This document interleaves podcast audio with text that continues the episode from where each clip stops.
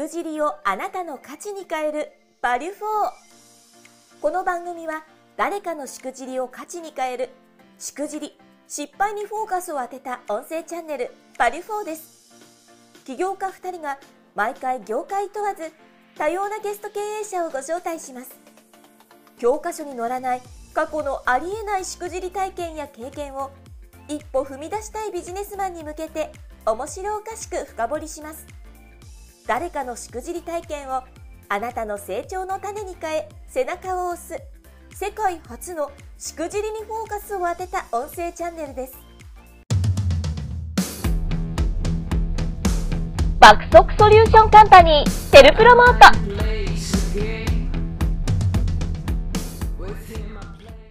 前回なかなかいい祝辞いただきまして、改めて感謝です。恥ずかしいですが。いえいえいえいえ。まあやっぱりこう、チャンス目の前にあっても、まあいきなり飛びつくんじゃなくて、準備であったりとか、社内調整も踏まえて、まあこのあたりがやっぱ大事なんですよね。そうですよね。まあ確かにこのあたりですなかなかこうやらずにね、すぐ飛びかかる方多いかもしれませんから、まあ、うん個人だったらいいけど、組織、企業になってくると違うよねといったところが前回の振り返りでもありましたね。はい。ちなみに今回はまた毛色が違うエピソードをいただけるっていうことを聞いてるんですが、はい。まどんなあ、いエピソードを期待しちゃっていいんですかね、これは。や、えっ、と、期待はしないでもらって、えっと、先ほどのですね、あの、エピソードに加えて、また、マンションの1階の話になるんですけども、あれ？お、大分さん、ええなかなかあれですね。学んでないですね。いや学んで、学んでます。え実は、東京都のあの新宿区にある新大久保駅の近くで、はい。マンションを所有していたんですね。あ、所有していたってことは、もう今はもう手放してしまったんですか？そうです。今も売却してます。で、そのおマンションのですね、1階が、またこれ空いてたんですよ。大分さん、まさか。いや、そこでですね、はい。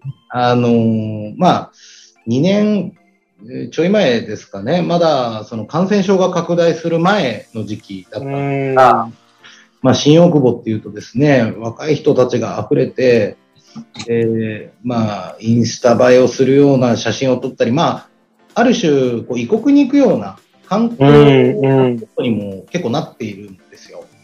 まあ、そこでですね、あの、まあ、おしゃれなカフェをやりつつ、そこで誰にでも受ける卵サンドを販売すれば、これは話題になるんじゃないかと。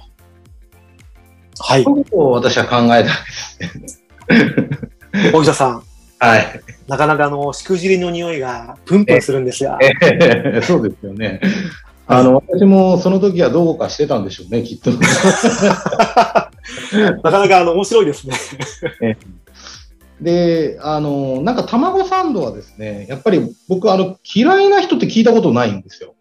あ、まあ、確かにそうですよね。うん。で、ビジネスの法則として、やっぱりですね、あの、一つのものに特化して販売したりすると、コスト削減できたりだとか、あの、有名になったりとか、いろいろこう、あると思うので、あの、卵サンドのみを出して、あとは、あの、カフェをしたら、結構いけるんじゃないかなと、若い子たちに。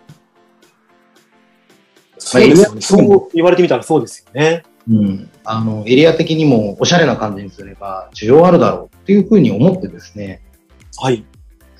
休みの日に私が自ら卵サンドを開発してみたんですよ。すいません、ちょっと思わず笑っちゃいましたけども。そうですよね、本当何言ってるんですか。はい。あの、あれですよね。ええ本業はというか、こう、メインは不動産ですよね。そうです、そうです。ですから、まあ、あの、卵サンドをですね、えっ、と、開発して、他にはない、あの、究極の卵サンドを作ろうと、おお。意気込んでですね、はい。様々なものをちょっと試してみたんですね。はい。と言いますと。ただ、卵サンドを作ったって別にね、なんか、こう、引っかかることもないですから、卵サンドの中にですね、プラスアルファで何かを入れようと。いうことで、あの、例えば、まあ、らっきょうを刻んで入れてみたりとかですね。なんかありそうでないかもしれませんね。あの、ベーコンを焼いて挟んでみたりとか、まあパンとかって、あのーあれですから、ご飯ですよ、入れてみたりとかですね。あの、海苔みたいな、佃煮みたいな。そうですよ。まあ、いろんな味のバリエーションを試して、その中でいいと思ったものを商品化して売ろうというふうに考えたんですね。はい。で、いろんなものを試した結果、あの、よくカレーについている赤い福神漬けあるじゃないですか。あありますね。あれがね、めちゃくちゃうまかったんですよ。なんか、あのーなんて言えばいいのかな、こう、あの赤い福神漬けって甘みあるじゃないですか。うん、そうですよね。卵サンドの卵ってそんなに甘く作らないんですけど、普通。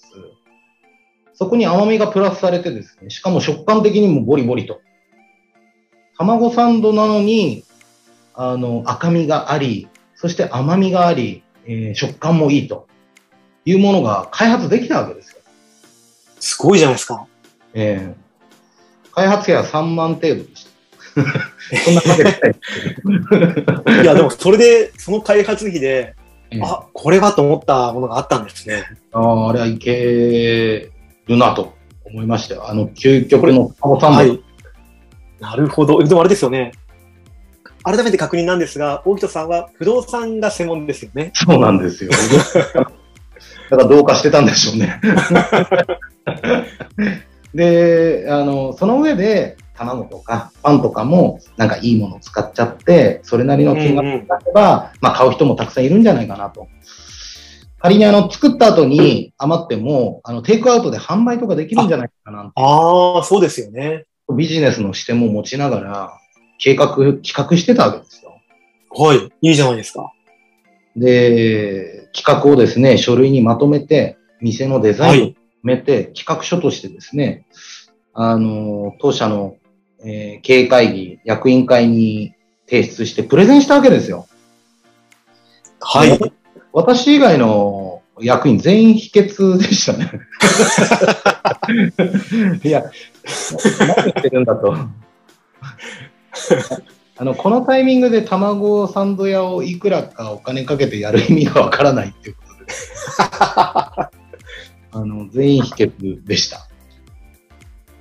そうですよね、やっぱり。はい。まあ、やっぱりなんですけど、その時はもう僕も一生懸命なんで、あの、本当に、えっ、と、3年前の事務所の、えっ、と、店舗拡大の失敗を学んでるのかって言われたら学んでなかったのかもしれないんですけど、そうですよね。結構通ずる話がありますけどね、これ。ええただですね、えっ、と、その、役員の方が、あ、いいとは思うんだけど、あの、これを今、お金かけてする意味はそんなないんじゃないっていうことを、うち。ゃんと諭されまして、はい。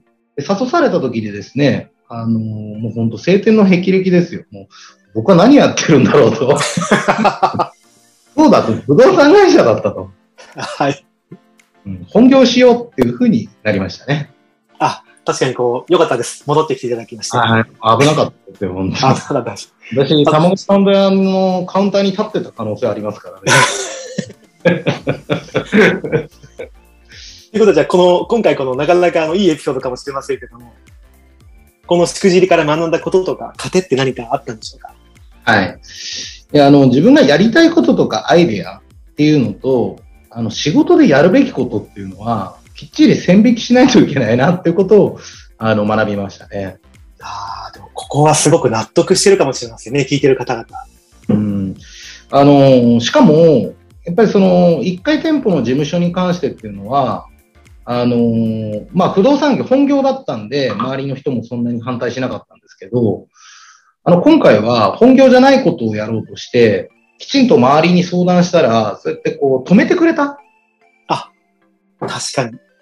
これがですね、すごく僕はいいなと思っていて、やっぱりこう、ね、隠したり、勝手にやったりっていうことじゃなくて、あの、自分のアイデアと仕事の線引きっていうのをしつつ、周りに相談をしながら、あの、真摯に意見を受け止めるっていうのは、すごく重要だなというふうに思いましたよ。確かにやっぱりこう、そういう秘めた思いがあっても、皆さんこう、こそっとやったりとか、うん。まあ、隠れてやる方もいらっしゃるかもしれませんし、また逆の立場からしてみたら、卵サンドやりたいって言われた時に、うん。それを冷静に諭す。ちょっと待てと。静観する客観的な意見を言えるって、これなかなかあの、相当関係性がないといけないと思いますね。そうですよね。だって、時期的に言うと感染症拡大もありましたから、もしかりですよね。事業をスタートしたら 結構大変なことになってたと思う。そうですよね。もしかしたら。いや、そうなんですよ。いやー、なかなかあの、これはあれですね。はい。感謝ですよ。もう、さすがに僕はこの先1階の店舗を見つけても何かやろうっていうふうにはならないと思いますね、さすがに。間違いないですね。ゴリゴリですよ。ちなみにあれなんですか？この卵サンドへの夢はまだあるんですか？いや、もう大丈夫です。あ、もう大丈夫なんですね。ええあの時はどうかそういうことですね。いやいやいやいや。なるほど、そういうことだったんですね。私、料理が好きなので、なるほど、なるほど。そういうので、その自分のアイデアとかが、あの、ちょっと公私混同するような感じになったっていうのもあるでしょうね。でもそういった意味もあってですね、今回のこのエピソード、まあ、しくじりのことを家庭、まあ、あの自分のアイデア、やりたいこと、確かにこれもわかるけども、仕事としっかりね、線引きをしようねっていうのはまさにここかもしれませんね。はい。いやー、いいしくじり、失敗、バリフォーいただきまして、本当に感謝です。いや、もう笑い話ですよ、こんないやいやでもここが大事なんですよ、やっぱりね。りがとうございます。いや、本当にこちらこそありがとうございます。それでは今回ゲストにお越しいただきました。株式会社リアークスファインド代表取締役、大人啓太社長。改めましてありがとうございました。ありがとうございました。この音声チャンネルバリュフォーは 4U 手箱の提供でお送りしています次回の配信もお楽しみに